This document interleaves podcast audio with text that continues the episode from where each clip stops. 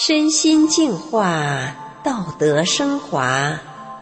现在是明慧广播电台的修炼故事节目。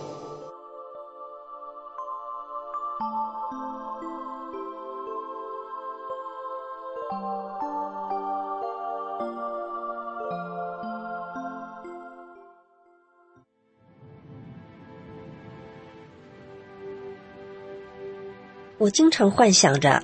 她是我的后妈，幻想着有一天我真正的亲妈来接我了，那该多好啊！可是我也知道，那是不可能的，因为我长得太像她了，都是一副苦瓜相，所以我们看到对方都无比反感。听众朋友们，这是小芳从小的心声。小芳是家中的长女。她还有一个妹妹，母亲从小就偏爱妹妹，对妹妹是人前人后的夸赞，而小芳却觉得母亲对她则是极尽的尖酸刻薄，好似仇人一般。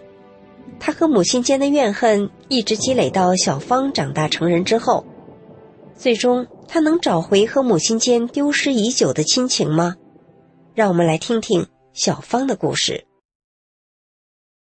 我记得从我出生记事开始，我就非常惧怕和反感我的母亲。母亲在家里的形象就是不停的唠叨和抱怨，仿佛全世界都欠她的；而父亲在我心目中的形象则是慈爱和懦弱。父亲很爱孩子，为了孩子，父亲不想离婚，所以一直忍受着母亲长期不断的责骂，隐忍压抑着自己。小时候，我记忆中最美好的时光，就是还没上学前被送到奶奶家的那些日子。我的奶奶是真正具有传统美德的贤妻良母，既温柔慈爱又勤劳坚韧；而我的爷爷是真正的男子汉大丈夫，对孩子既慈爱又威严。父亲这边的爷爷奶奶教育出来的子女，都是父慈子孝。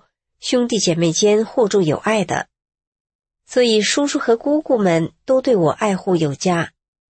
在那段时间里，是我小时候所拥有的短暂幸福时光。到了上学的年纪，我回到了父母身边，这时妹妹也出生了。本来多了一个妹妹应该是件好事，可是本来就对我冷淡的母亲，在妹妹出生后。对我更是变得简直像仇人一样了。母亲嫌我丑，本来就不喜欢我。到妹妹出生后，我觉得我就成了她泄愤的工具了。我母亲是有文化的国家干部，所以对我并不直接打骂，而是用极其尖酸刻薄的语言对我进行讽刺挖苦。我的任何一个缺点都能让她大做文章。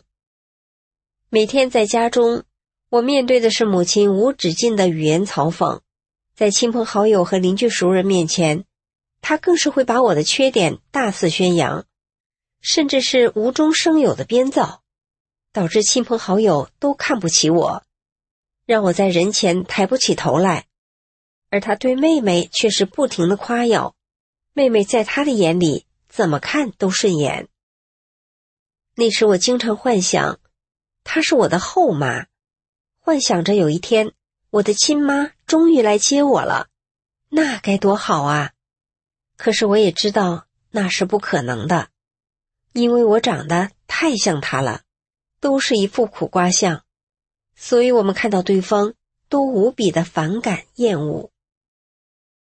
而那时每天我最痛苦的时刻就是吃饭时间了，因为只有吃饭的时候，我和母亲才会坐到一起。所以每天吃饭的时候，就是我们家开批斗会的时间。在我的印象里，那时几乎每天的饭菜都是和我的眼泪一起咽到肚子里的。长期处在压迫、谩骂的环境里，我的身体一直不好，肚子经常胀痛，尤其是肠胃问题更严重，稍有不适就会呕吐。在学校，有时候更会莫名的晕倒。可是我的母亲从来不认为这是什么事，一点也不关心。从小一直到我长大成人，对母亲间累积的怨恨，让我的精神和身体长期处于不健康的状态。长大以后，我的脾气也非常易怒，同时遗传了母亲爱指责、唠叨和讽刺、挖苦说话的方式。但是另一方面的我。小时候在奶奶家的那段美好经历，以及父亲的慈爱隐忍，也对我产生着正面的牵引。我的心中不曾放弃追求美好的事物，希望自己能走出黑暗。就在我成年工作不久后，通过父亲，我接触到了法轮功。通过《转法轮》这本宝书，我明白了人与人之间的因缘关系。原来，谁对谁好，谁对谁不好，都是有原因的。在《转法轮》的书中说道：“你可能生前有过对人家不好，你自己心里头不平衡，怎么对我这样？那么你以前怎么对人家那样？你说你那个时候不知道，这一辈子不管那辈子事，那可不行。”我明白了，人与人之间的因缘关系不同。母亲对我这样，其实就是我曾经欠下的业债。大法师父还告诉我们，修炼提升的关键是要能向内找，找出自己哪里不符合真善忍了。我对母亲的指责不再那么抵触和对抗了。以前我觉得母亲吹毛求疵，甚至无中生有的指责与批评。随着在修炼中，我渐渐学会了向内找自己。我发现那些缺点原来是存在的。比如说，母亲说我做事急躁毛糙。以前我认为自己是干活快、效率高。通过修炼，我尽量做的既快又好，逐步消除了粗心。以前母亲认为我没有条理，不爱收拾家务。过去我听不进去，认为耽误时间。修炼后，我逐步的改正。以前母亲管我叫常有理，因为我为了对抗她的指责唠叨，我养成了爱辩解的习惯。修炼以后，不管他说的对不对，我都找自己的问题，有则改之，无则加勉。有时忍不住和他顶嘴后。也是及时的反省自己，并向他道歉。随着我不断的修炼自己的心性，我对于母亲要求我去做的事情，尽量的要求自己能做到让她满意。而对于母亲对我的一些无情举动，我也不再去计较怨恨了。比如我生孩子住院的时候，母亲不但没有跟单位请假，而且还在单位加班，只是偶尔来看一下就走。我丈夫一个人白天黑夜的守着我，累得够呛。后来连母亲单位的同事都看不下去，说他不该不管我。这么大的事，单位是不会不给他假的。对于母亲对我的这些种种，我不再去看母亲怎么样，只去想自己有没有哪里做的不好。后来母亲得了肿瘤住院，我请假在医院里照顾她。从住院到出院，我一直陪在身边。母亲好几次催我去上班，怕单位扣我工资。我告诉母亲，亲情比金钱更重要。后来单位不但没有扣我的工资，领导还买了东西来表示慰问，希望我好好照顾亲人。因为这次的事儿，母亲很受感动。对比我住院时，她一天都不肯陪我。母亲也意识到了自己以前很多的行为是不近人情的。经过这件事后，母亲发生了很大的改变。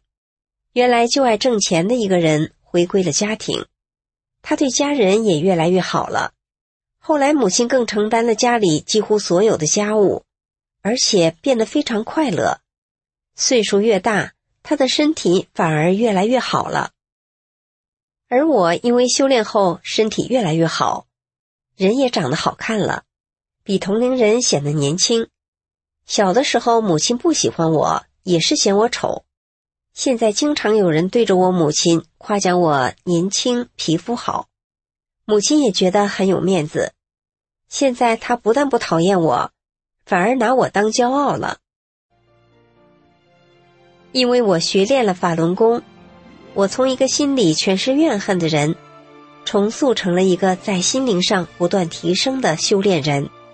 也融化了我和母亲间的那座冰山。